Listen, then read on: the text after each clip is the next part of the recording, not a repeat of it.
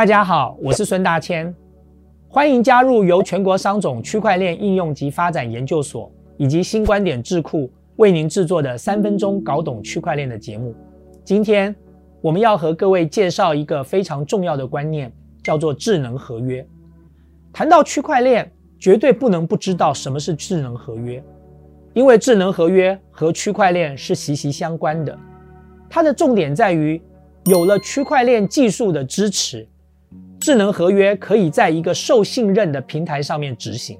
其实，智能合约不是因为区块链的诞生而被发明出来的。智能合约的概念是由密码学家尼克萨博在西元一九九零年的初期就已经提出来，并且将其概念称之为“上帝协议”，同时表示这是一个。有可信任的第三方控制的完美协议，就好像上帝的存在一样，所有人都会将他们的信息记录发送给上帝，上帝会正确的计算并且回传结果，上帝拥有最终的裁量权，没有人可以查看别人的内容。尼克萨博的提倡交易的条款可以通过电脑来落实，但是当时并没有得到太多人的回应。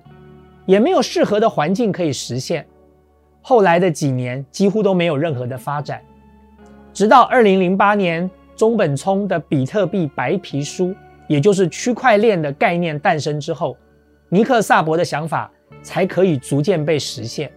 我们可以用自动贩卖机的概念来作为例子，这样就比较容易来理解它运作的方式。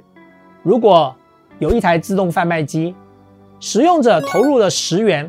并且按下了 A 按钮，贩卖机就会吐出一罐饮料。如果使用者投入了二十元，再按下了 B 按钮，贩卖机就会投出一罐咖啡。如果使用者投入了三十元，按下了 C 按钮，贩卖机就会吐出一包泡面。这个时候，大家想一想，如果有一个使用者投入了二十元，并且按下了 B 按钮，会跑出什么呢？这非常好理解，当然就是吐出一罐咖啡啊。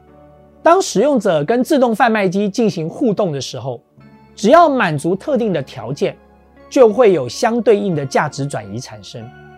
这一切都是通过使用者和电脑的互动而触发执行的，不需要依赖第三方的协助。这就是智能合约的概念。在这些年来，智能合约随着区块链技术的兴起。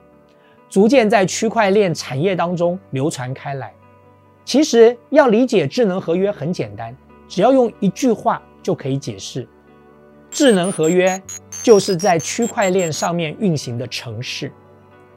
智能合约有几个条件：第一，必须要有货币参与；第二，资产必须数位化；第三，资产必须联网，而且绝对信任某一个资料库。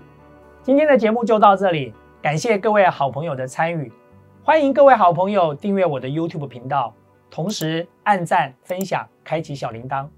我是孙大千，我们下部影片见。